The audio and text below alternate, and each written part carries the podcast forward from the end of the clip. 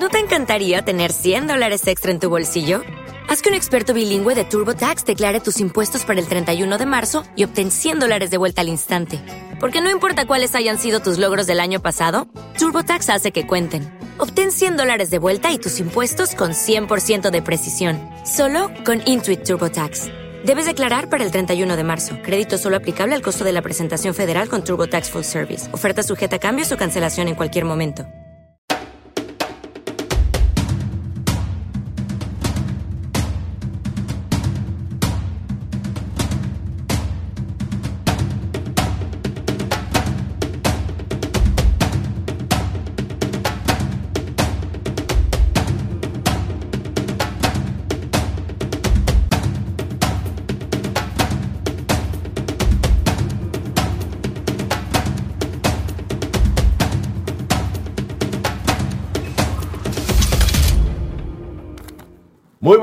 Bienvenidos a Encuentro con Julio Villagrán. Es una bonita mañana de jueves 30 de septiembre. Se acaba el mes de septiembre. Estamos ya a las puertas de octubre. Vamos ya de salida del año 2021. Estamos listos para llegar donde quiera que usted se encuentre con nuestra propuesta. Saludos a todos nuestros hermanos salvadoreños en especial que viven fuera del Salvador y que siempre están escribiendo. Eh, ahí tenemos nuestro canal en el WhatsApp, el número, y yo les agradezco cuando están repitiendo el programa en la noche, a las 10 de la noche, repite, repetimos este espacio, pero también la gente sigue escribiendo, sigue mandando sus comentarios, sigue mandando sus saludos. Gracias. Ayer me dediqué a ver los comentarios que están en el canal de YouTube. Algunas personas, pues como dicen vulgarmente, agarran llave, va rapidito, y entonces se ponen a pelear, a discutir, lo etiquetan a los, invitados, a mí. Disfrutemos los programas, disfrutemos a los invitados, que esta semana ha estado muy, muy intensa y va a seguir estando intensa. Y la idea nuestra es procurar que usted tenga todas las visiones de nuestros invitados para que usted saque sus propias conclusiones, ¿verdad? Nadie lo está obligando a pensar así, sino nada más lo estamos proponiendo, que piense, que analice para sacar sus propias ideas y decir, bueno, así pienso yo. Esta mañana de jueves me acompaña ya en el estudio la maestra Julia Evelyn Martínez, economista, que siempre nos acompaña muy finamente y hoy vamos a hablar un poquito de economía, pero también de la política, cómo podemos eh, analizar lo que está ocurriendo en este país nuestro, El Salvador. Julia Evelyn, gracias por venir con nosotros. No, muchas gracias por la invitación. Para mí siempre es un gusto, un honor, diría yo, sobre todo después de ver los pesos pesados que han estado durante esta semana. Realmente me siento como bien, eh, bien agradecida y con un gran compromiso, pues, estar en esta, en esta plataforma eh, de, de comunicación eh, muchas gracias nuevamente por invitarme y sí hay muchísimos temas sobre los que hay que conversar. El tema del presupuesto, hoy tienen que presentar. Hoy es último día, ¿verdad? Hoy es último día, me preocupa, entre otras cosas, si quieren vamos a ir hablando de eso, pero me preocupa que no se haya publicado todavía la política presupuestaria, que es la base sobre la cual eh, por ley se tiene que elaborar el presupuesto. No la conocemos la política presupuestaria ni la política fiscal. Eh, no tenemos los datos de los indicadores macroeconómicos económicos que están sirviendo de base para la construcción del presupuesto, pero sobre todo eh, yo me, este día, bueno, desde ayer estoy bastante preocupada por las finanzas públicas más que nunca. Eh, porque este presupuesto, por todos los, eh, digamos, los rubros que tiene que incluir, incluyendo la construcción del, del, tren del Pacífico, la reforma del sistema de pensiones, más subsidios y todo lo que está planteándose, eh, también el aumento en el presupuesto, sobre todo el Ministerio de Defensa, para absorber esas 20 mil eh, reclutas que, que, se van a tener para los próximos años. Me preocupa el tema de las finanzas públicas porque creo que este presupuesto va a requerir de un récord en endeudamiento. Si ya nos hemos venido endeudando en los, los años anteriores, en los meses anteriores, yo creo que el 2022 va a romper el récord de endeudamiento público eh, en un contexto en el cual el riesgo país del Salvador se está incrementando. Eh, eh, y el precio de los bonos en el mercado internacional del Salvador se está disminuyendo, lo que implica que cualquier emisión de bonos eh, para financiar el presupuesto del país, por más que se apruebe en la Asamblea Legislativa, cuando estos bonos se quieran colocar en el mercado internacional, van a, para que los inversionistas eh, acepten el riesgo de comprar esos bonos, deberán de tener al menos, eh, pagarse una tasa de interés de al menos el 12.5%. 12.5%. Es el riesgo país, eh, bueno, es quizás de los más altos de América Latina, creo que solo Argentina y Venezuela están por encima. Cuando un país está muy así, eh, este, problemado, le aumentan el, el, eh, interés. Sí, sí, y eso, por eso es que existe eso que se llama el ENVI. ¿Y qué es el ENVI? Es un, es un índice que calcula una, un banco internacional eh, que se llama JP Morgan. JP Morgan, ese banco internacional que es el que termina colocando bonos, pero también compra bonos, es quizás el principal, e incluso actualmente es el principal acreedor del gobierno de El Salvador en bonos, en bonos eh, soberanos. Eh, JP Morgan eh, ha estimado el, bueno, el 28 de, 28 de septiembre, que fue el día martes, el 28 de septiembre estimó que el ENVI del Salvador era de 11.5 5 puntos. ¿Y qué significa eso 11.5? Solo te quiero decir que el promedio de América Latina de riesgo país de ENVI es de 3.5. América Latina tiene 3.5 de riesgo. ¿Y nosotros? 11.5. 11.5. 11.5. América Latina es 3.5 en conjunto. Somos de los países que, que, los, que los que nos prestan tienen más riesgo. Eh, no, entonces, lo que está diciendo, lo que, lo que dice, entonces uno diría, ah, pero, y mire, y le aseguro que JP Morgan no es de la oposición política de El Salvador, les aseguro que no lo está haciendo por eso. Entonces, eh, yo estaba revisando este informe de JP Morgan. Eh, bueno, recuerden que soy economista, pues yo me pongo a leer las cosas. cada uno lee de su especialidad. Entonces yo estaba leyendo el informe de JP Morgan ahí con mi inglés todo rudimentario, pero algo entendí. Y, lo que dice JP Morgan es que es El Salvador. El Salvador es el tercer país. El primero creo que es Argentina. El, de más riesgo país, después ya sabemos que tienen luego Venezuela y después El Salvador y después vienen el resto de países. Entonces, eh, cuando JP Morgan señala cuáles son los factores que están volviendo tan eh, eh, seamos tan, eh, tan alto el riesgo de país y entonces eh, advierte, esto va a ser difícil que el gobierno de El Salvador quiera colocar bonos en el mercado internacional, salvo que les pueda ofrecer a los inversionistas una alta tasa de retorno, que es como al menos el 12.5%. Mira, Julia Evelyn, este eh, así puntualmente, porque quiero que leamos los periódicos también, eh, puntualmente, ¿cuánto va a incrementar el presupuesto que van a presentar? No, se no, no, todavía no sabemos. Es que como no tenemos la política presupuestaria, eh, no, se, no, no, nos tiene. Si ahora casi que hoy, Hoy tenemos que saber. tenemos que saber cuánto es. Si no, no lo sabemos todavía, pero yo diría. ¿Este presupuesto de 2021 cuánto? Era de, fue de 7.500 millones de dólares. Ese fue el presupuesto aprobado pero como se ha ido incrementando eh, con, cada, eh, con cada modificación que se hace, eh, yo creo que, no sé al final con cuánto vamos a terminar, pero va a ser más de 8 mil millones de dólares. Yo creo que el presupuesto del próximo año, si es un presupuesto, ¿cómo te quiero decir? Como si es un presupuesto transparente, honesto, sincero, donde no están esperando, ¿verdad? Aprobemos esto y el, y el próximo año vamos incrementándolo, debería de ser al menos de 8 mil millones de dólares. 8 mil millones. Al menos 8 mil millones de dólares. Perfecto. Vamos a hacer una, una, pequeña pausita ahí, un paréntesis. Vamos a ah, para verlos. Vamos a ver los periódicos, cómo van a ser los periódicos. Ah, veamos. Veamos qué dicen las maderas de los periódicos principales del país. El diario Colatino, mira, Julia dice la ONU advierte de desastroso impacto por pérdidas de alimentos.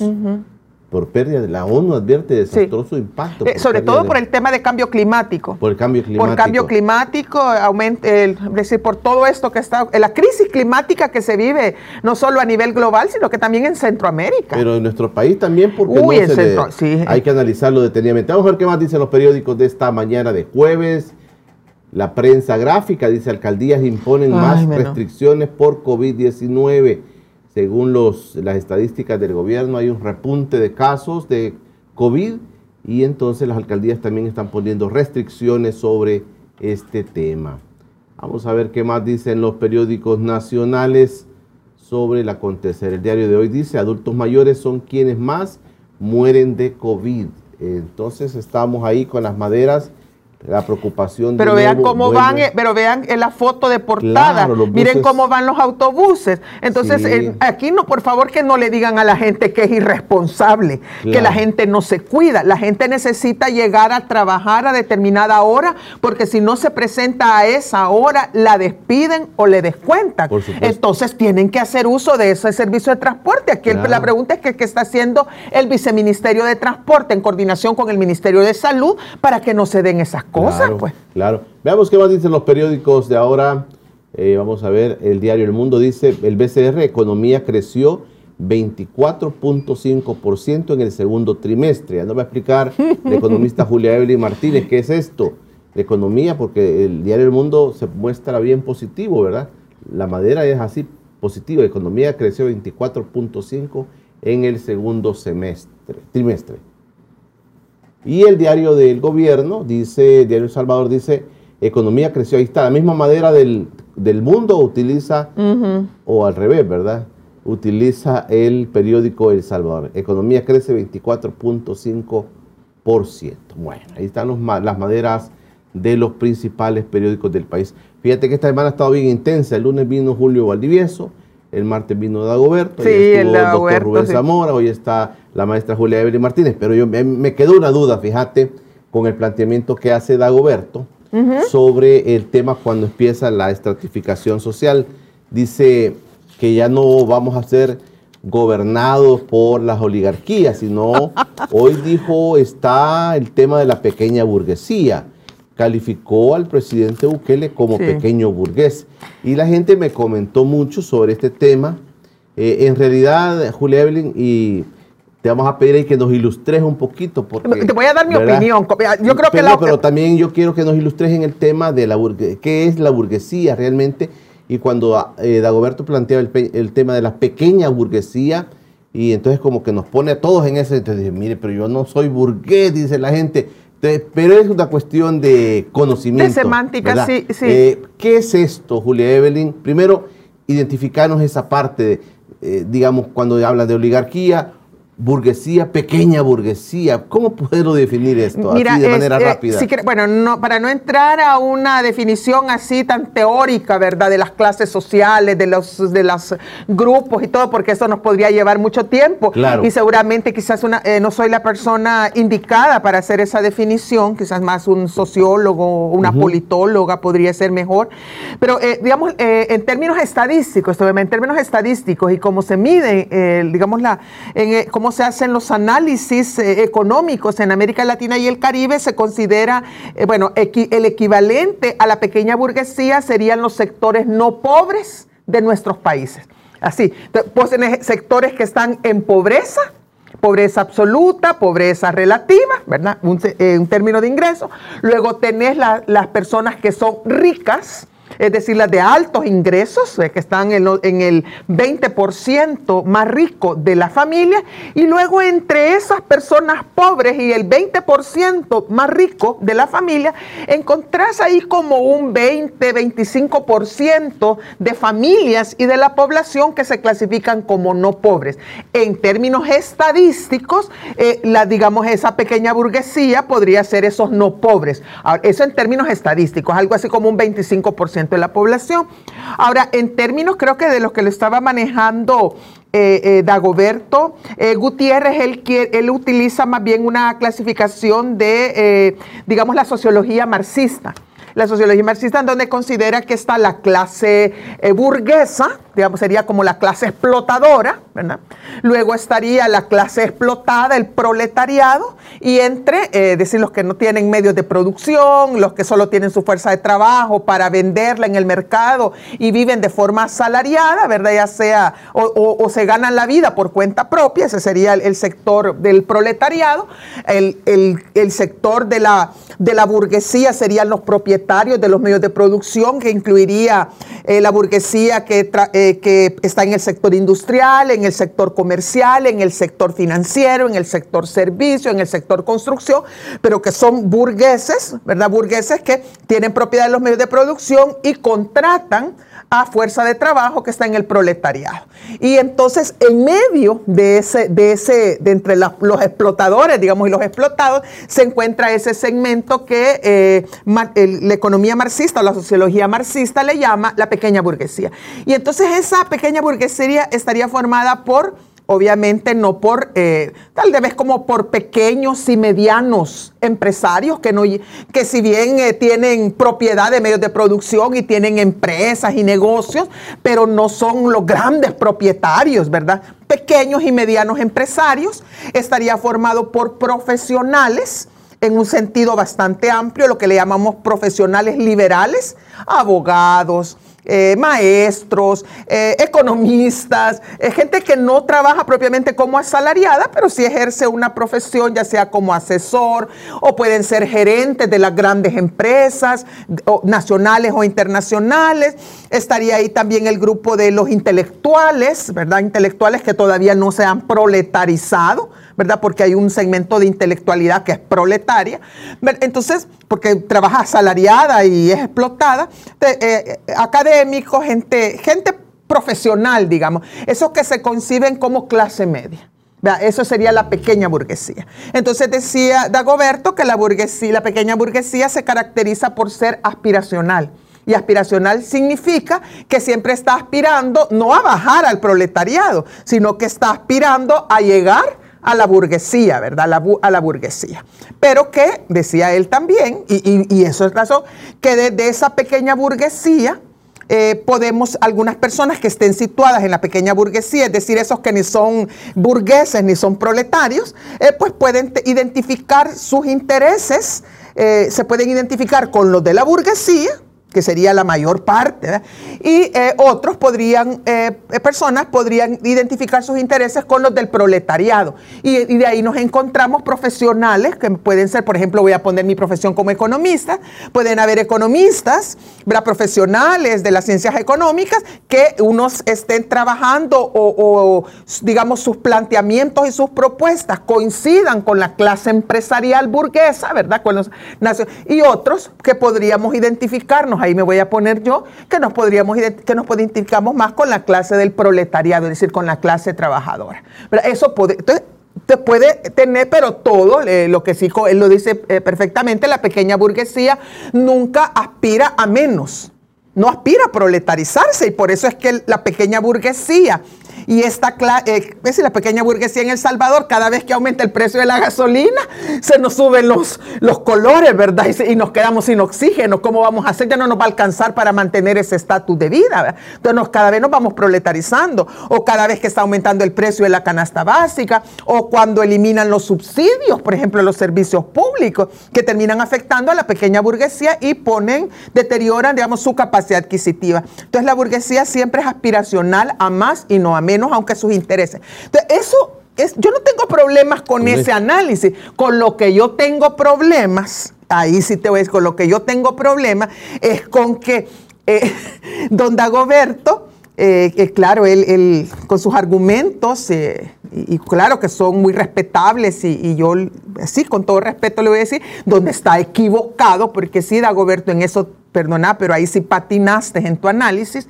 Lo que él se equivoca es decir que Nayib Bukele es pequeña burguesía. Nayib Bukele y la familia Bukele no es pequeña burguesía, ellos son pro, su familia su grupo empresarial, del, el grupo empresarial Bukele, que no solamente está formado porque que tienen la distribuidora de Yamaha o que tienen em, eh, agencias de publicidad que pueden ser medianas, o, pero sino que también sus intereses están diversificados en otros sectores, en otros sectores. La farmacéutica. La farmacéutica, no me van a decir que don, don, don Bukele, don Armando Bukele era un pobrecito, pues, ay, no, que él vivía de de, lo que ganaba en, el día a día de la, de la, empresa. No, si ellos tienen, ellos son burgueses. Lo que pasa, o sea, son de esa gran burguesía.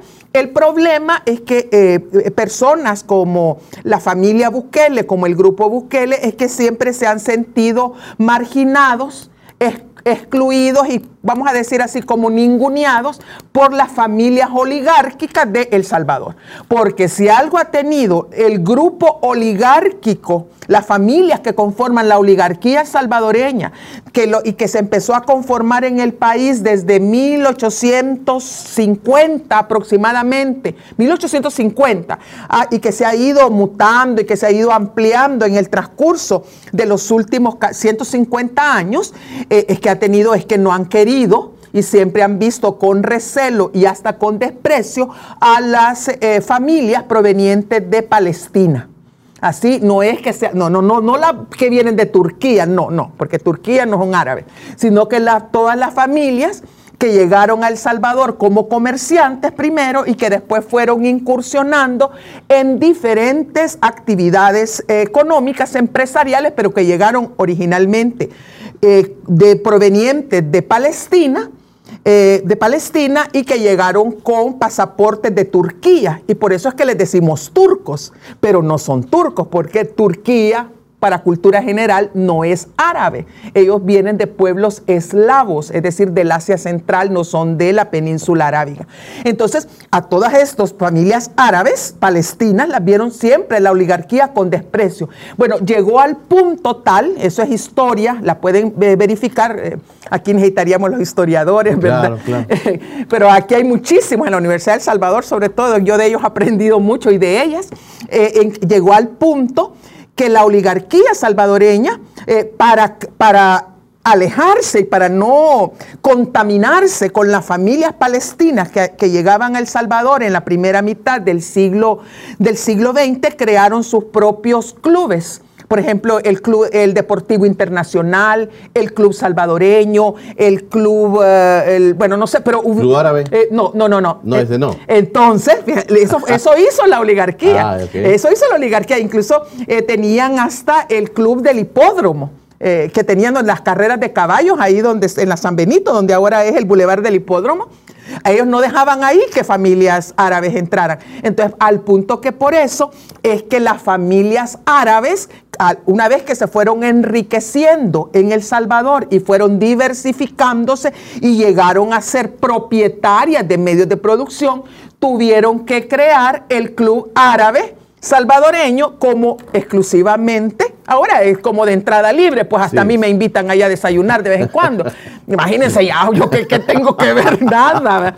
Pero sí, es decir, ahí hasta el pueblo llano como yo llegamos ahí, pero eh, en sus orígenes, entonces eran las familias de la burguesía árabe de Palestina y las otras. Entonces siempre ha habido como ese como no, yo no digo resentimiento, pero sí esa como segregación. Ahora, poco a poco, eh, sobre todo con, con las reformas económicas de 1989 y con la llegada del partido Arena, al poder político, eso fue cambiando, porque muchas familias palestinas o de origen árabe, como por ejemplo la familia Simán y otros, o la familia Sabla, pudieron entrar poco a poco, no solo al gobierno, sino que fueron codeándose a través de FUSADES, que ya los invitaron a ser parte de la junta directiva de FUSADES, que los invitaron a ser parte del no sé qué, del plan de nación, del no sé. Entonces pudieron irse absorbiendo poco a poco a la oligarquía y ahora al punto que ahora esta gente como el grupo Simán pues se codea y se ven como iguales con el grupo Dueñas, por ejemplo, eh, que, incluso están hasta en el mismo negocio, están, ¿verdad?, del desarrollo inmobiliario. Que tienen otro tipo de, origen. mira, voy a hacer una pausa, poner una pausa porque la gente ya te está siguiendo la... Sí, porque yo quiero saber que, porque yo, yo lo que quiero que antes de la pausa, por, yo lo que quiero decir es que es un error considerar que Nayib Bukele y su grupo de familias y, de familia y grupos empresariales allegados están en la pequeña burguesía. Ellos, aunque, eh, aunque los desconozca la, oligarquía salvadoreña, están en el sector eh, de, la burguesía porque son propietarios de medios de producción. Y lo que pasa es que Nayib Bukele y su grupo a lo que aspiran es a formar parte de ese grupo oligárquico y aspiran a dirigir, a tener la hegemonía la dirección moral, política y económica del grupo oligárquico. No pretenden democratizar ni la economía, ni pretenden democratizar el país. Perfecto, una pausa. Mira, Julia Evelyn. Y entonces en el país, cuando dicen, vaya, hablemos de los tiempos recientes, ¿verdad? Hablemos de este, del, siglo pasado y, de, y, de, estos que estamos viviendo. ¿Quiénes nos han gobernado? ¿Con qué intereses nos han gobernado? Y si esa parte de que son de la, de la burguesía o son de la oligarquía o son empleados de, ¿verdad? de estos grupos, eso nos han gobernado, eso nos han dicho cómo vamos a guiar el país en diversos temas. Y entre ellos el tema económico. Económico. Económico. Porque tú señalas, por ejemplo, el año 1989, donde comienza un periodo políticamente nuevo, que es Arena. Sí. Y entonces yo te voy a dar nada más la figura que se maneja a nivel de resumen, ¿verdad? Dicen, ahí comenzó los grupos oligárquicos a, dominar el país. Algunos así están pensando. Cuando Cristiani llega y dice, y se acuerda alguna gente, dice, es que nos dijeron que por la cuestión del rebalse, los pobres nos íbamos a beneficiar de esto. Yo quiero que hagamos ese balance porque me parece pues. muy interesante, Julia Evelyn, y tu planteamiento eh, es, eh, es interesantísimo de cómo estos grupos siguen dominando al país. Quédese con nosotros, ya regresamos. La maestra Julia Evelyn Martínez nos acompaña esta mañana de jueves. Ya regresa Encuentro con Julio Villagrán. Estás viendo Encuentro con Julio Villagrán. Estamos de regreso en Encuentro con Julio Villagrán. Julia Evelyn Martínez me acompaña esta mañana de jueves. Recuerde que este espacio es por cortesía de Cable Color, el internet de fibra óptica más rápido de todo El Salvador. No nos crea, compruébelo el cable color. Usted tiene que conocer qué es cable color. Ahí aparece, llame. Vea los servicios que tiene cable. Yo tengo cable color aquí en el canal y la paso muy bien. Puedo ver de todo tipo y tiene unas, unas eh, nuevas opciones de televisión. Ahí puede encontrar cable color y todo nuestro equipo, todo lo que aquí funciona de internet es de cable color. Bueno, aquí hay algunos comentarios, Julia Evelyn mi estimado Julio, me le preguntas por favor si estas políticas económicas se pueden revertir, te dicen. Buenos días Julio, a ti y a Julia Evelyn, por quien siento mucho respeto y admiración. Pregúntele qué piensa ella de la estrategia y el chantaje económico de Bukele que anunció que por la compra de cada galón de gasolina con moneda Bitcoin el salvadoreño se ahorrará 20 centavos por galón. ¿Es para ella esto un afán de Bukele por hacer hacer que el pueblo use la criptomoneda que le resultó pues una medida fracasada a la administración. Feliz y bendecido día para los dos, dice. Buenos días, don Julio. Solo quiero felicitar a la licenciada, la admiro mucho, explica muy bien, muy fina. Siempre veo su programa. Buen día. Le saluda Marlene Ramos. Gracias, Marlene. El crecimiento del 24.5% que hoy se resalta es comparado al segundo trimestre del año anterior, con la pandemia y el cierre. Obviamente siempre existirá aumento cuando se compara con números negativos. en economía debe aplicarse el principio ceteris paribus. Ceteris paribus. Ceteris paribus. Y en este análisis no se cumple. Exacto. Mira qué interesante. Ya, contestó este, el comentario, ya está lo que yo iba a decir. Ok. Buenos días, me gustaría saber qué opina su invitada sobre las declaraciones que dio ayer eh, que dieron las, autoridades del BCR respecto a que El Salvador tiene un crecimiento económico tan bueno como el de Panamá. Buenos días, Julio. Saludos a tu invitada y a ti. ¿Es una falacia el crecimiento económico del que habla el BCR? La pregunta del gobierno, que el gobierno, el gobierno qué opciones posee para financiar el presupuesto de la Nación 2022. Saludos desde una tarde de casi otoño en Berlín. Abrazos a Julia Evelyn y a don Julio. Una pregunta. ¿Qué alternativas le pueden quedar al país luego del desastre económico al que lo ha llevado la administración Bukele? ¿Renegociar la deuda? ¿Fondos buitres? Corralito económico, apreciaría la ilustración de la estimada economista. Buenos días, eh, excelente análisis de Julia Evelyn, mi respeto para usted, su programa y su invitada. Sigue adelante Rosana del Castillo. Dice, buenos días Julio, soy fiel oyente a su programa, lo felicito por tener en su programa la licenciada Evelyn Martínez, buena analista, siempre la escucho en el programa Debate Femenino, pero queremos tener, un, en, tener en su espacio a la licenciada Saraí Martínez, que otra analista buena, estamos pendientes ahí. Buenos días, don Julio. Saludos a usted y su distinguida invitada. Siempre es un gusto poder entender de economía con ustedes. La situación del país solo va a empeorar, principalmente porque el presidente ya le agarró el gusto de pelearse con la comunidad internacional, dice Ulises Perlera. Bueno, gracias maestra Julia Evelyn por sus aportes. No se imagina cuánto nos enriquece sus análisis, dice Ardolfo García. Xochitl la zurda, buenos días, saludos a Julia la Evelyn. Soy su fan número uno. Ella está en Calgary, en Canadá. Ah, de veras. Soy- es- La zurda, me encanta. no, ella se llama Xochitl Miguel. ah, ya, Miguel. pero es la zurda. Ella se pone así. La zurda. Sí, ahí está Qué en Calgary. linda. En Calgary está. Ay, saludos a Xochitl la zurda. Silvia Campo, buenos días a usted y su invitada desde Pasadena. Alan Ay. Quintana desde South Australia te saluda. Le- Felicidades a la licenciada Julia Evelyn por su ecuánime explicación de la división de clases y estratos sociales de nuestro país, te dicen. Buenos días, gracias y felicidades por el programa. Excelente análisis. Solo quiero agregar que si con los oligarcas no hubo rebalse, con los burgueses no esperemos algo diferente. Siempre lo veo desde Santa Ana, gracias. Gio Paricio, saludos desde Australia para ambos. Excelente programa. Ahí están los comentarios y Uy, siguen llegando. gracias.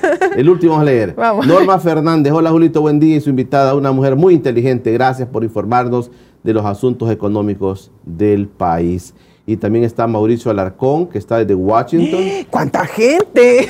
¿A quién- Estoy, estoy sorprendida. ¿A quién favorece que se acuñe a Bukele como oligarca? Parte de la visión del electorado es que Nayib Bukele ya es rico, no necesita robar, contrapuesto a la imagen de los, los pobres que llegaron a robar al gobierno, dice. Bueno, ahí está Mauricio también mandando sus comentarios. Y siguen los comentarios, pero ahí lo vamos a dejar. No, dejémoslo ahí. No, no, yo solo quería, eh, si me permitiste eh, con- favor, concluirlo esta favor. parte histórica, es que eh, eh, tenemos que recordar que la, digamos, la, la oligarquía, cuando, ahora, cuando yo digo oligarquía, eh, no es que no sean propietarios de medios de producción, porque recordemos que lo que, lo que, lo que define que una persona es burguesa o de la clase burguesa es que es propietaria de los medios de producción. ¿Y qué son los medios de producción? Eh, son los bancos, los, se- los eh, digamos, los eh, canales de comercialización, eh, las empresas comerciales, las empresas industriales, las empresas de servicios, las empresas constructoras, a eso, las, eh, digamos, la- la- las explotaciones agrícolas de gran escala. No, no, no me van a decir que es burgués la gente que tiene 5 hectáreas o 10 hectáreas de tierra. No, no, no. Estamos hablando de los grandes propietarios de los medios de producción, los propietarios de los ingenios o de los de azucareros o, los o de los beneficios de café, de los que los exportadores, a eso nos referimos que son la burguesía. Ahora, dentro de es- eso es lo que define burguesía para que no haya confusión. Es decir, no es que por un lado están los burgueses y por otro lado están los oligarcas, porque entonces daría la impresión que los burgueses no son propietarios de los medios de producción y que los únicos propietarios de los medios de producción son los oligarcas y eso es un error conceptual, no. Eh, porque burguesía es el término económico que se le da a propietarios de medios de producción. En cambio, oligarquía no es un término económico, oligarquía es un término sociológico que sirve para eh, eh, caracterizar a un tipo de burguesía que se da en los países de América Latina y concretamente en lo que se llaman las repúblicas bananeras, ¿verdad? Donde ellos, además de ser, estas son familias, no son grupos, son familias que entran en sí en relaciones, perdón, que se van vinculando a través de lazos consanguíneos o lazos políticos por afinidad, por casamiento, y que van controlando poco a poco con esos eh, diferentes eh, sectores de la actividad económica de un país, y que son pocos, y que se ponen de acuerdo entre sí y que conforman un núcleo de poder político, económico, social, cultural e incluso hasta religioso. Entonces, eh, pero sí son propietarios de medios de producción, es decir, lo que tienen en común la, burguesía con la oligarquía es que ambos son propietarios de los medios de producción. Por favor, no me vayan a, salir ahora que entonces como los burgueses, que ahora eh, que le está poniendo este Dagoberto Gutiérrez, que es un burgués, eh, Nayib Bukele, ah, pues él, no es propietario de medios de producción. Pues claro que es propietario de los medios de producción y yo diría que- que, pues sí, eh, no, no- no hay problema con No eso, problema, pues si cada uno, claro. cada uno vive el destino que le tocó vivir, ya sea por herencia, por, por loteriazo que se hayan sacado, como sea. Pero la gente, eh, yo no, yo no le veo a ese Claro. ningún problema. Es decir, yo, yo no le estoy viendo a él despectivamente por el hecho de que sea propietario de medios de producción. Para nada, para nada. Entonces, en, entonces la oligarquía es parte, digamos, si vemos, es una forma, es una modalidad de la burguesía, pero que tiene una mentalidad como más atrasada, porque tiende a ver a los países, y eso no solo en El Salvador, sino que en toda América Latina y el Caribe, tienden a ver a los países como si fueran su finca. Y a la gente como que si fuéramos sus empleados, ¿vea? Sus sus jornaleros, sus, sus allegados ahí en la finca. Y, y eh, esa es una de las características, ¿verdad? De que siempre ven a la, a demás, eh, el resto de la población como que nos ven de menos, nos ven con desprecio y tienen una mentalidad, eh, digamos, económica de muy corto plazo porque buscan que la ganancia sea inmediata, ya, ya, ya, aunque, aunque se acabe la gallinita de los huevos de oro. En cambio, se supone que la burguesía, eh, cuando es verdadera burguesía, tiene una mentalidad más de largo plazo e inclusive están más interesados en que el capital, eh, su capital o sus procesos de acumulación de capital se vayan sosteniendo en el tiempo. Eh, un ejemplo claro es, cuando analizamos las clases dominantes o las clases empresariales de Costa Rica, desde que se configuró eh, Costa Rica como una república, y las clases dominantes de El Salvador cuando se configuró como república ya a mediados del siglo XIX. Mientras las, eh, los, em, empresarios, digamos la burguesía costarricense, empezó a preocuparse por la educación, por la, salud, eh, por las viviendas y por todo, porque pensaba que iban a tener un, eh, veían el capitalismo como algo de largo plazo y donde tenían que contribuir y donde la educación y la salud eran fundamental. Eso es lo que hizo Costa Rica, por eso es que en Costa Rica tienen ese nivel educativo y ese nivel también de, calidad de la educación y otras cosas. La, eh, la oligarquía salvadoreña, digamos, que era la clase gobernante, eh, lo que hicieron, no, aquí empezaron a, a militarizar el país si cuando se empezaron a crear las instituciones, eh, por ejemplo, los presupuestos, te voy a dar un caso, el presupuesto de 1800, ahí tengo uno aquí en la mente, que, por cierto, ah, por cierto, yo soy profesora de Historia Económica del Salvador, por quienes no lo sepan, es decir, no estoy improvisando, ah, claro. Eh, lo que pasa es que sé. yo, me quedé sorprendido y por eso te pregunté. No, no, es que, yo, es que yo de eso eh, sé bastante, porque soy, yo eso es lo que enseño en la UCA. Gracias, gracias, Entonces, lo que te digo, por ejemplo, voy a ver un, un, caso, 1860. Te voy a dar cómo se distribuye el presupuesto general de la Nación del Salvador en 1860. En 1860, ponele el 30% o 30, 40% del presupuesto general de la Nación del gasto iba para el ejército y, y las Fuerzas Armadas, para lo que es eh, la policía y el ejército. Y para educación apenas iba un 5%. Eso ya les da una idea de que aquí la oligarquía o sea, siempre pensó desde, sus orígenes en cómo armarse, en cómo ser autoritaria, en cómo protegerse, como dicen, de la chusma y de, todos estos campesinos y obreros que querían, que querían, por si le daban, hacían algún levantamiento. Ellos siempre pensaron primero en la, en la, en, la policía y en el ejército y, por último, si es que quedaba lugar, pensaron en la educación. Y otra cosa, de cómo se financiaba el presupuesto. ¿Cómo se financiaba el presupuesto? El 30% del presupuesto, de los ingresos del presupuesto general de la nación provenían en ese mismo año, yo creo que un poquito después, bueno, pero digamos en ese periodo, provenían de la, del impuesto a la venta del alcohol, es decir, de los expendios del, del chaparro que vende, de esos expendios que vende. Claro, cantina, de, las ah, cantinas. De las cantinas. Entonces, y además, el, eh, porque era un estanco, propiedad del Estado, solo el Estado podía dar las, ah, las autorizaciones para para que se produjera y se vendiera alcohol. Lo de la administración de renta. La administración de renta. Ahí está la administración de renta. El 30, una tercera parte del presupuesto general de la nación, eh, del financiero, venía de ahí. Esto significa que ese era una oligarquía, era unas familias que lo que querían es, eh, ah, ¿y de cuánto venía crean del, del impuesto a las exportaciones? Llámese café, añil, 0%, no pagaban, no pagaban.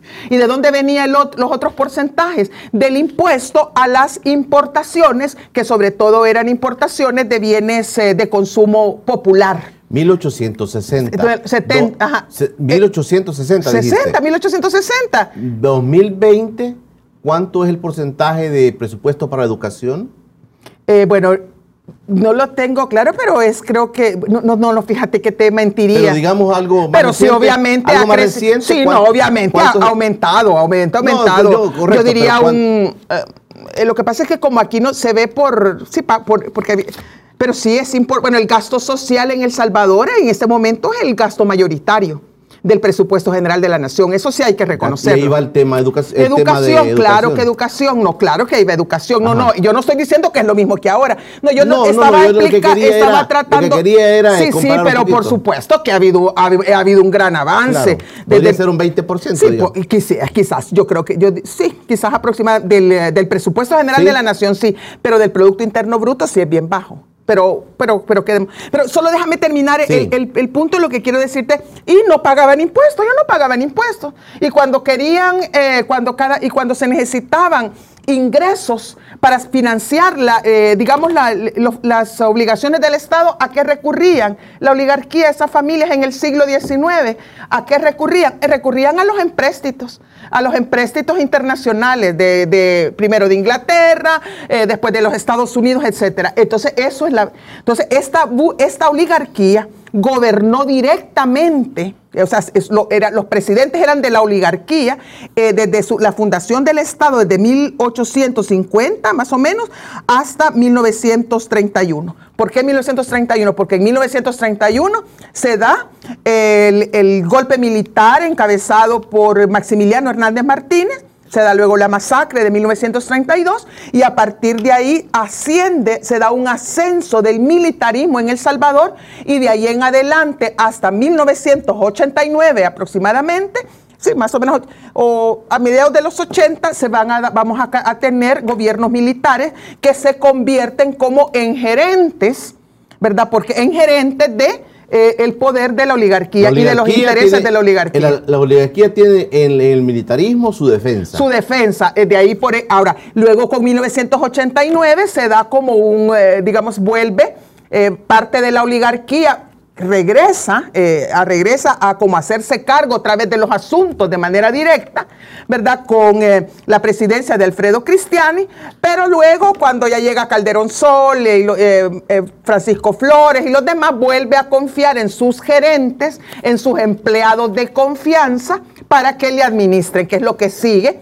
Y ahora pues nos encontramos con este fenómeno del presidente Nayib Bukele, que es un no pequeño burgués, no, no, no, no, no es un pequeño burgués. Yo espero que a estas alturas ya esté claro por qué, ¿verdad, eh, Dagoberto? ¿Por qué no es un, pequeño burgués, sino que es un burgués, pero con aspiraciones de llegar a ser parte de la oligarquía. Mira, eh, voy a hacer una pausa, Julia Evelyn. Ya no picaste más todavía. Discúlpame, pero necesitas No terminemos, yo con todo gusto. Mira, eh, voy a hacer una pausa, pero te voy a, te voy a plantear esto que se dice también en, en todos, digamos, los ambientes, se dice, hoy nos dominan los turcos, dicen.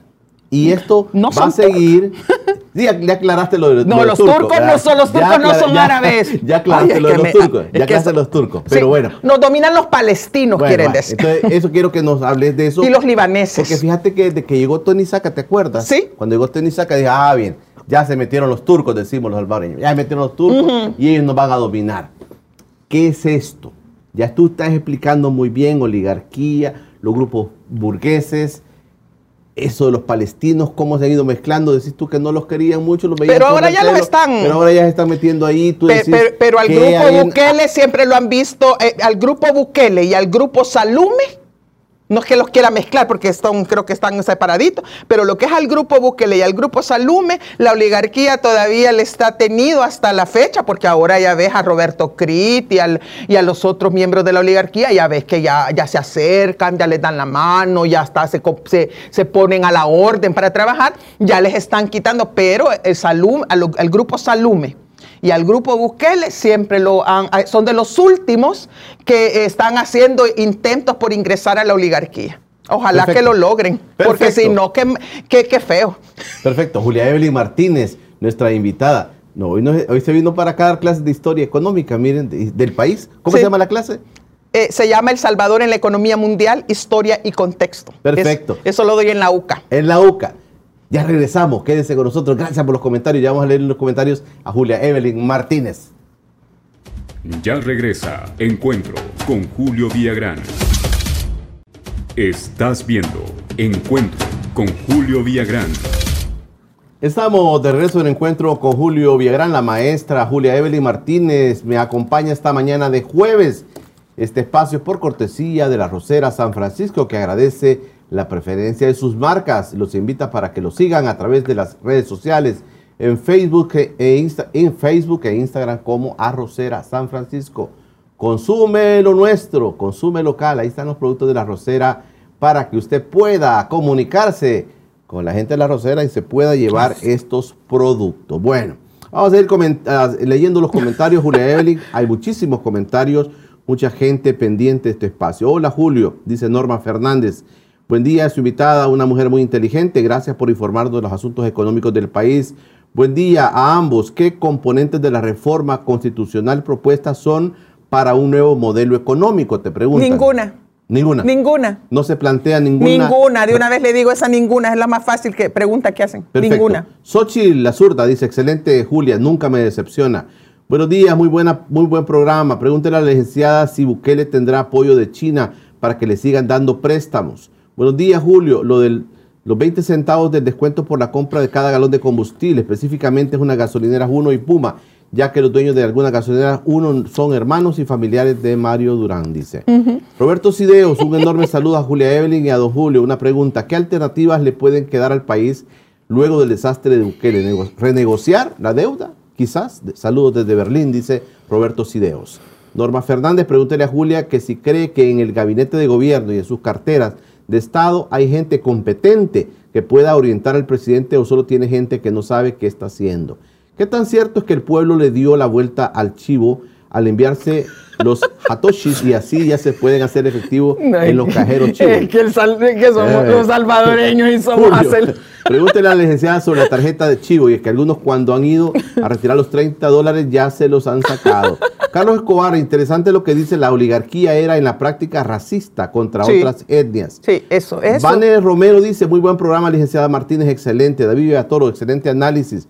Buenos días, trato de no perderme sus entrevistas y más cuando tiene a una panelista como la señora Julia Evelyn. Mi pregunta es, si el país cae en impago, ¿qué sectores de la sociedad serían los primeros en ser afectados? ¿Qué cátedra nos está dando y lo mejor que es gratuita. Bendiciones a los dos y usted, Julio, siguen llevando una calidad de invitados. Saludos. Pero póngame los nombres ahí para saludarlos. La maestra Julia Evelyn debería estar en la asamblea porque es una mujer muy inteligente y que podría hacer mucho. No, no me la lleven para allá. No, yo no, yo soy honrada. buen análisis, pero qué lástima. De mis manos y de mi cuerpo. Buen análisis, pero qué lástima que no se pudieran tocar los temas de actualidad. Ay, Ejemplo, el presupuesto, el alto costo de la vida. Y yo venía preparada para el presupuesto. Pero, pero, estamos bien. No, está bien, pero vengo otro día, vengo otro día. estamos bien. Vengo otro día.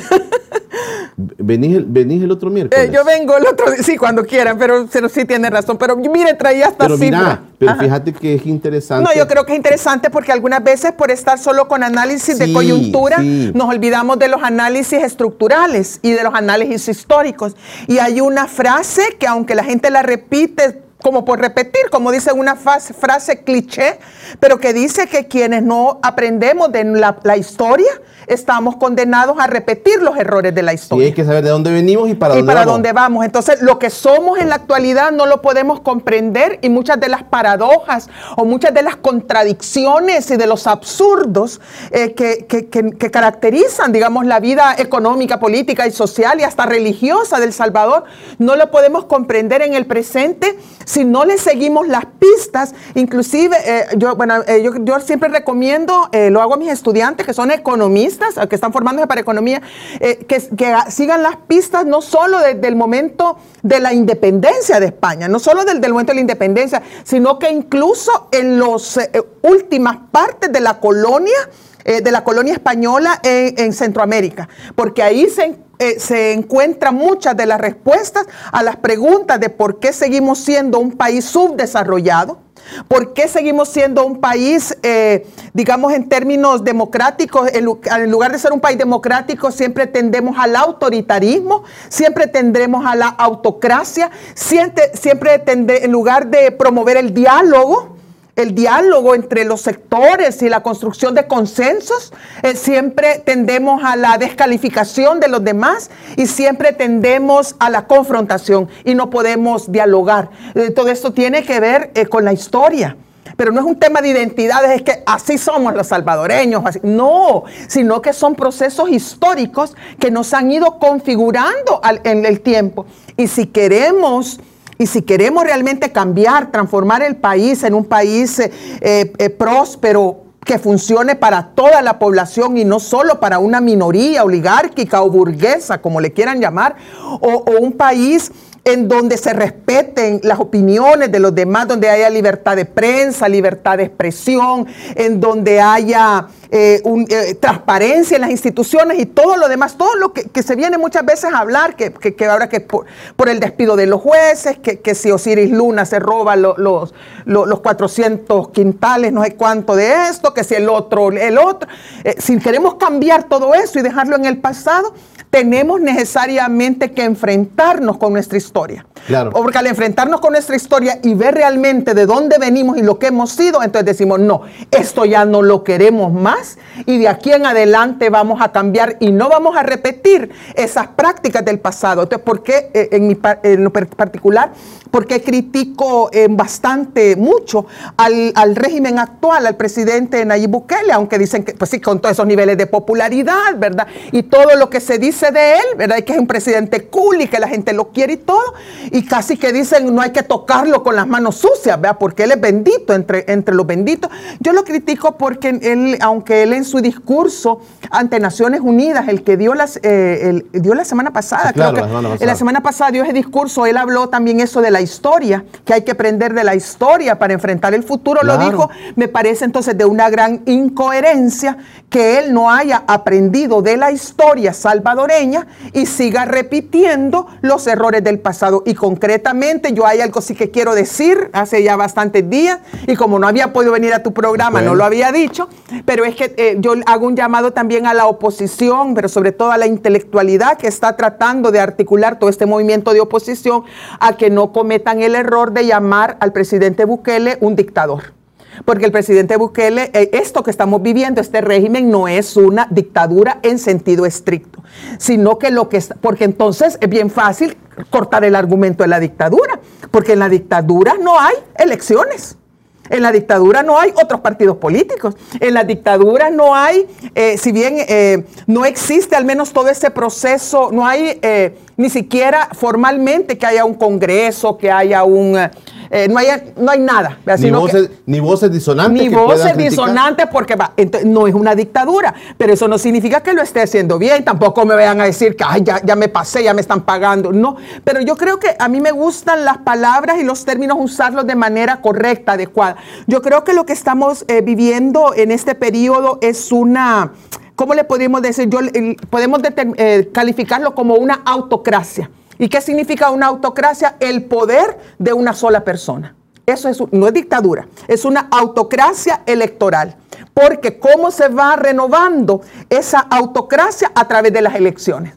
Y ahora, autocracia electoral eh, y es populista. ¿Y por qué populista? Porque va ofreciendo toda esta serie de ofertas, como por ejemplo lo que está haciendo ahorita. Ahora 20, ah, centavos menos de la gasolina. Eh, o sea, eso es el populismo. Los populistas, los autócratas eh, eh, electorales populistas, que así se llama, autocracia electoral populista. Así, eso es el régimen, no es una eh, eh, aunque yo sé que en términos... Ahí, pones a Bukele en ese... Sí, a él es, claramente, no, sí, es que él es como, bueno, hay otros casos como el presidente Erdogan de Turquía, por ejemplo, ya que estamos hablando de Turquía.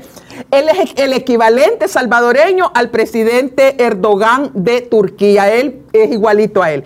Llega por las elecciones, pero él es el que manda hay un parlamento, hay, cortes eh, de justicia y todo, pero todos le reportan a él y él les ordena. Eso se llama un autócrata, no es un dictador, eh, si no ya lo hubieran, eh, pero es auto, porque por las elecciones se va, se va, ¿cómo se llama? Se va renovando y populista, porque le ofrece a la gente lo que quiere. Por ejemplo, en Turquía, un ejemplo de de populismo. Eh, la, la, Catedral de Santa Sofía, que se había declarado patrimonio eh, de la humanidad, eh, esa lo ha convertido en una mezquita.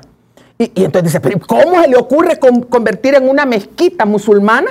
Para que para eh, una esa catedral de Santa Sofía, porque la gente lo pidió. Y como la gente de los musulmanes, así la gente de mayoría musulmana, pues quieren tener eso, entonces como la gente quería, ay, demos, entonces ahí le aumentó el nivel de popularidad. Entonces parecido es el presidente Bukele. Autocrático, porque él es aquí, si, si alguien manda en El Salvador, es él. Él manda a través de los procesos electorales y populista porque a la gente le da lo que quiere. La gente le da, y ahora viene el, un gran vendedor. Ahora pregunta, ¿qué, ¿qué opino sobre los 20 centavos que va a... Es un gran vendedor porque no solamente está vendiendo eh, y está motivando a que la gente use la Chivo Wallet, Ah, después del fracaso que han tenido, porque, ay no, qué vergüenza. La gente está haciendo fila en los cajeros Chivo Wallet, pero no porque quiere hacer transacciones en Bitcoin, sino porque quiere sacarlo en dólares.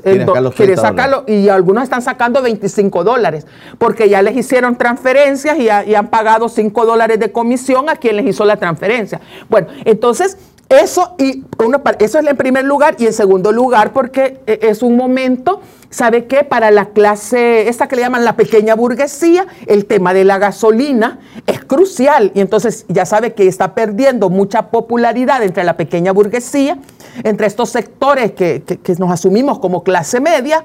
Entonces ahí con esos 20 centavos ya se quedan, ya quedan tranquilos. Mira, Julia Evelyn, y en este tema que estamos tratando, es interesante ver cómo se contrapone todo esto así como tú pones al presidente Bukele, cómo contrapone con los grupos que realmente tienen esa, ese poder económico del país, la oligarquía. ¿Cómo estarán viendo ellos este proceso, eso que tú estás señalando? ¿Cómo ves tú a Bukele en esto, esto y esto? ¿Cómo estos grupos están viendo? ¿Les es indiferente? No, eh, ¿Lo ven, lo ven con, con recelo? ¿O cómo lo ven? no, ya, lo, aceptaron. Eh, los grupos oligárquicos, entiéndase, grupos oligárquicos, incluyendo al grupo Simán, ¿Y por, qué, por, qué, voy a poner el tema Simán? Porque aparentemente, ay, están poniéndole eh, trabas al grupo Simán, que le pone a este. No, no. Mire, si el grupo Simán, solo les doy un, un ejemplo para quienes yo eh, manténganse informados. El grupo Simán, las empresas Simán como grupo, que no solo es el almacén, sino que es, algo mucho más poderoso. Y no solo Javier Simán. Y no solo es, no, el pobrecito de Javier Simán ya lo, ya lo desconocieron. El grupo Simán sacó un comunicado, búsquenlo, un, comunicado hace aproximadamente dos meses. Eh, sacaron un comunicado de prensa que circuló también en las redes sociales, en los cuales el grupo Simán decía que ellos son apolíticos, que ellos colaboran con el gobierno de turno y que ellos, inclusive llamando por su nombre, y que ellos en ese sentido se distancian de las declaraciones dadas por uno de sus miembros, que es Javier Simán. Entonces, para que un grupo familiar oligárquico desconozca a uno de sus miembros, que en el caso de Javier Simán, que, es decir, lo que ellos esperan ganar aliándose con el gobierno del presidente Bukele, con el régimen Bukele, con esta autocracia electoral eh, populista, lo que ellos esperan ganar es más de lo que van a perder desconociendo a uno de sus miembros. Entonces lo mismo está pasando con el grupo CRIT, con el grupo Dueñas, con el grupo Agrisal, con todos estos ya se dieron cuenta que las políticas económicas no son anti-oligarquía, sino que son todo lo contrario, son pro-oligarquía. Eh, por ejemplo, eh, dentro de poco se van a saber, después de que se presente el presupuesto general de la nación, se van a dar cuenta que el tren del Pacífico va a ser un asocio público-privado, que todas las construcciones que se van a dar en los próximos años van a ser asocios público-privados, que significa que se le va a dar chance a que estos grupos empresariales, sobre todo los de desarrollo inmobiliario, entren a, ¿cómo se llama? A construir, a administrar, a gestionar y a cambio les van a dar la concesión de esa obra pública y de esos servicios públicos entre 35 incluso hasta 70 años. Eso es lo que viene. Y entonces estos grupos empresariales creen ustedes que están pensando que van a perder ese negocio. Si esta gente, como le digo, por eso es oligarquía, porque no piensan en el largo plazo. Ellos dicen, este Bukele, este Bukele, decirle, decir este Bukele, este Bukele eh, o este Bukelín, le han de decir, porque así son la, oligarquía siempre tan despacio, siempre nos tratan de ver de menos. Este pechito, van a decir, vas a creer que nosotros nos vamos a pelear con él, que sean tres años que le faltan, más cinco años que se reelija son ocho años. En los próximos ocho años nosotros vamos a hacer negocios. Podemos construir, podemos que nos concesionen obra pública, podemos hacer esto, podemos hacer lo otro. Híjole, podemos eh, llenar el país de infraestructura, podemos hacer negocios con ellos y después de ocho años ahí veremos qué hacemos. Entonces, como ellos no piensan en lo que va a pasar después de esos ocho años, no piensan en cómo va a quedar la economía después de, ocho, eh, de esos ocho años, no piensan en la deuda pública, no piensan en las desigualdades sociales, no piensan en toda esta protesta social que se está... Ellos, no ellos piensan en la ganancia de corto plazo. Entonces ven que el gobierno con sus negocios y con sus proyectos económicos, no estoy hablando de sociales ni otra cosa, económicos les ofrece toda una gama de, posibilidades para invertir. Eso se llama para acumular capital y para obtener ganancias, es decir, para valorizar sus capitales. Entonces ellos no están pensando en ningún, en tener ningún problema con él, sino que miren si se han negado a aplicar el, uso de Bitcoin. No, si es que, miren, si eh, estos bancos, si ya Mastercard ya tiene, ya permite eh, tarjetas de crédito en, en Bitcoin, pues eh, no solo aquí, sino que en el mundo. que yo me he preguntado eso y le he dicho mucho. No, no, vayan allá a cualquier... ¿Por qué no dicen nada? Porque están ganando, si a ellos no les interesa, porque están obteniendo ganancia, porque ellos lo que les interesa no es en qué moneda les paguen, ellos lo que les interesa es que la gente gaste con ellos, les pague. Por ejemplo, si están en un restaurante de, este grupo oligárquico, en un hotel de este grupo oligárquico, en un almacén, pues para no, irle, para no ir lejos del, grupo oligárquico, sin mamba, póngale, o cualquier otra de, sus divisiones, eh, ¿usted cree que la gente en ese momento está preguntando? Lo que quieren es hacer la transacción, vender que la gente compre. Y si con esos 30 dólares que el gobierno les ha dado y que llega a gastarlos al supermercado también de otro grupo oligárquico, del, que fue candidato a presidente de la República y que hoy son los mejores amigos con, el presidente Bukele, si, al supermercado llegan a pagar, mire, si en los supermercados de esta cadena enorme de que tiene 110 sucursales a nivel nacional, después de que en 1989 solo tenía una en el centro de San Salvador, hoy tiene 110 a nivel nacional. Eh, hasta tienen cajas habilitadas que dice aquí pago con Bitcoin. O chivo, pues ellos dicen Bitcoin, pero realmente está pagando con chivo token. En los almacenes aquí puede pagar, aquí puede pagar. Pues sí, porque es que ellos están ganando.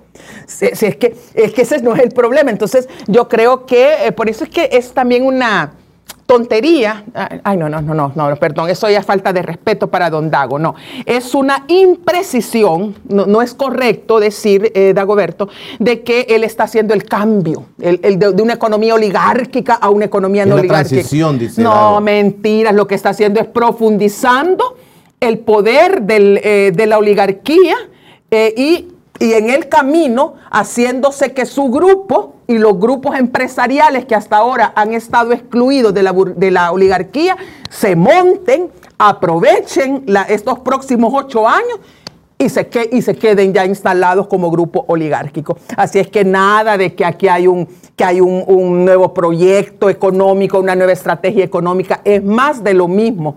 Eh, y eh, lamentablemente, eh, pues todo esto como siempre, será la historia la que va a decir si teníamos o no teníamos razón. Pero el problema es que si vemos el pasado a la luz del, eh, presente, les aseguro que eh, no, no, no nos vamos a equivocar y esto realmente es lo que va a suceder. Te esperamos el próximo jueves.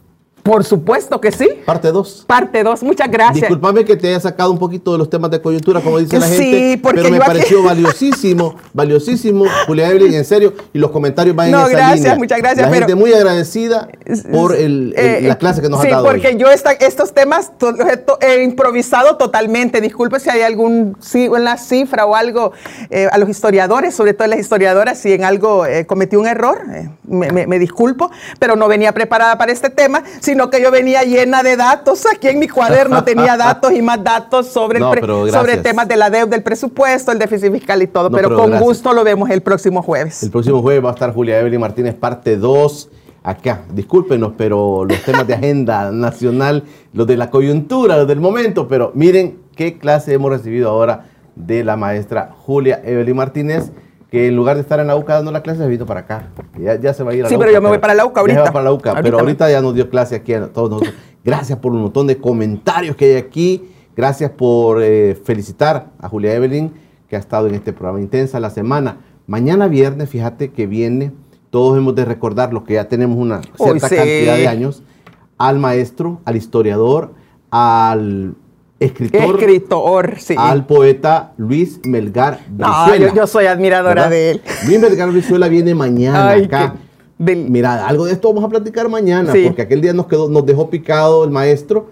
Eh, vamos a hablar de la historia y del por qué. Imagínate que a mí cuando estabas hablando de, los, de esos años donde decís el tema del alcohol era una cosa Sí, que... y por eso es que a- a- don Alberto Maferrer Sí, claro. escribe El dinero maldito. Me acordé de- El de dinero Alberto maldito Maferrer. lo escribe y, y, era- y es una y es una, ¿cómo se llama? Un reclamo, es una denuncia y un reclamo que le hace en primer lugar al gobierno por estarse aprovechando de la sangre de los pobres, porque dice que, que hay detrás del alcoholismo que se está fomentando, y en segundo lugar a la oligarquía de, de- de- de la, las familias oligárquicas, que por no pagar impuestos, entonces eh, pe- eh, permiten que los impuestos se recauden por la vía de los estancos y los eh, expendios de, de alcohol. De eso me acordé El yo. dinero maldito. De eso me acordé, eh, del dinero maldito, De, sí. de don Alfredo Maferrer. de Alberto Maferrer. Sí, mañana ah, le voy a preguntar, eh, voy a llevar ese hilo para mañana con el maestro Luis Melgar Brizuela. No puede perderse el programa mañana. Por hoy, pasen un feliz día.